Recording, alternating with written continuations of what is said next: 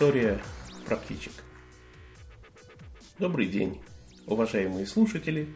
С вами Константин Харский и очередной подкаст серии «Будь проще».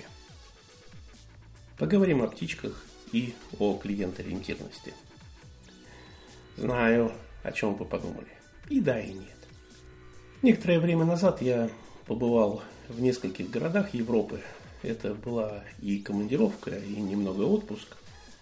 Я был в Барселоне, Париже и Будапеште. Планирую в нескольких подкастах поделиться с вами наблюдениями о сервисе, о гостеприимстве. Помните, что мы говорили про привередливых клиентов? Привередливый клиент тот, который знает, как должно быть, и отказывается от худшего товара или услуги. Что делает клиента привередливым? Уровень благосостояния и уровень информированности. Эти две простые силы делают обычных людей привередливыми. Ни одно из них в отдельности не способно на перемены. Человек может быть сколько угодно богатым, но если он не знает, каким должен быть круассан, он не может судить, был ли вот этот круассан хорошим или хотя бы приличным. И напротив, человек может в точности знать, каким должен быть правильный кофе, но если у него нет на него средств, ему придется пить какой-нибудь растворимый кофейный напиток. Тут уместны два вопроса. Что делает людей более состоятельными и что людей делает более информированными? На первый вопрос мы ответим как-нибудь потом. А сейчас поговорим о том, что делает людей информированными. Самое главное – это интернет и путешествия. Путешествие – отличный способ стать информированным. А если повезет, то и привередливым.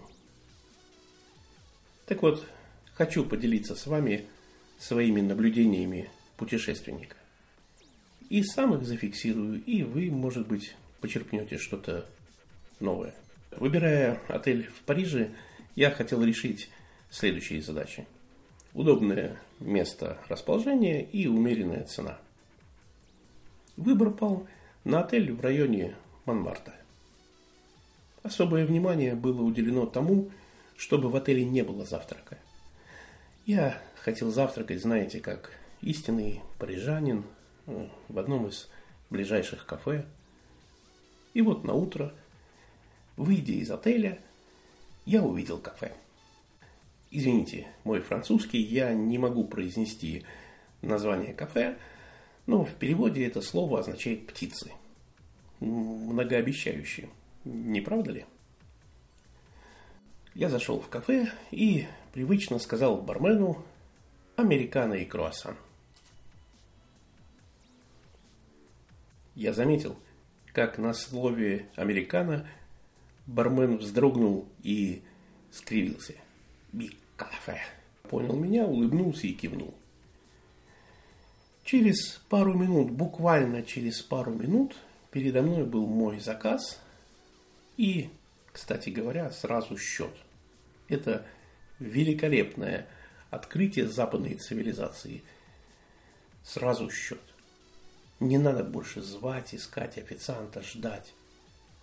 Ну ладно, это был отличный кофе и образцово-показательный круассан.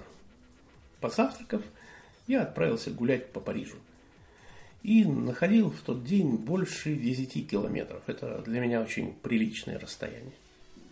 В следующий день я решил позавтракать снова в кафе «Птицы». Хотя рядом были и другие заведения – ну, я зашел в кафе, и бармен, по виду одновременно он и владелец, поприветствовал меня как старого знакомого. Это очень приятно. Рядом со стойкой бара стояли люди, все они общались между собой, с барменом. Я в следующий раз остановлюсь на общительности продавцов и барменов в Париже. Так вот, э, вся эта группа из может быть, четырех человек у барной стойки, общается. Бармен отвернулся к кофемашины, тоже с ними что-то общается. Я жду, когда бармен повернется ко мне, чтобы произнести свой заказ. И что вы думаете? Бармен поворачивается, ставит передо мной чашку кофе, ставит тарелку, кладет в нее круассан. Я встречался с хорошим сервисом раньше, и каждый раз это приятно. Но не надоедает хороший сервис. Я как мог сказал бармену, ты чего, запомнил меня что ли? Ну, его ответ я трактовал так. О, да, конечно, месье, как я мог вас не запомнить? Вечером этого второго дня я зашел к своему знакомому владельцу кафе «Птицы» и спросил. «Эй, привет, где тут кафе, в котором снимался фильм «Амели»?» Он сказал, «О, Амели, конечно, месье!» и нарисовал в моем блокноте, как туда пройти. И написал адрес. Послушайте, без сомнения, он понимал, что сейчас теряет клиента. Но я ведь не просто так интересуюсь, где находится ресторан, в котором снималась фильм «Амели. Две мельницы». Я ведь пойду туда и поужинаю. Ну или завтра позавтракаю. Я, кстати, завтра позавтракал в кафе «Две мельницы». Пожалел. Потерял ли владелец кафе «Птицы» меня как клиента? Или приобрел? Или приобрел еще одного бесплатного рекламного агента? Если Бог даст посетить Париж снова, я побываю в кафе «Птицы». Я не рассчитываю, что он меня узнает, это было бы слишком. Но я хочу побывать там. Ну, вы знаете, что масштаб личности определяется вопросами, которыми эта личность задается.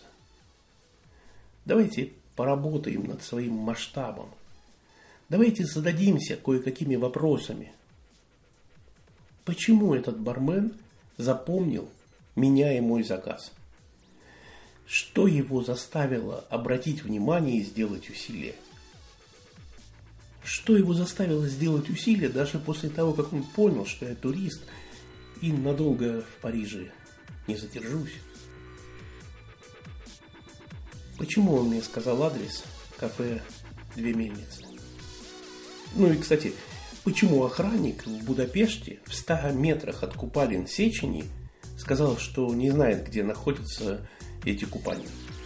Хотя они были на виду, просто я тогда еще не знал, что это за здание. Ну вот, такие вопросы. Некоторые могут подумать, что дело в конкуренции. Не обманывайтесь. Дело в культуре. В корпоративной культуре.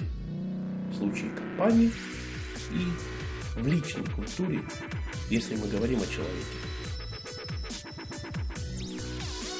Как вы говорите, что такое птичка? Что такое кучка? И зачем повторять про птичку и кучку? Есть зачем.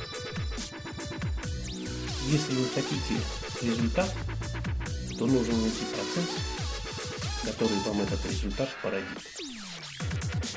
Если вы хотите, чтобы в вашем кафе был потрясающий сервис, создайте потрясающую культуру. Ну вот как бы так. До новых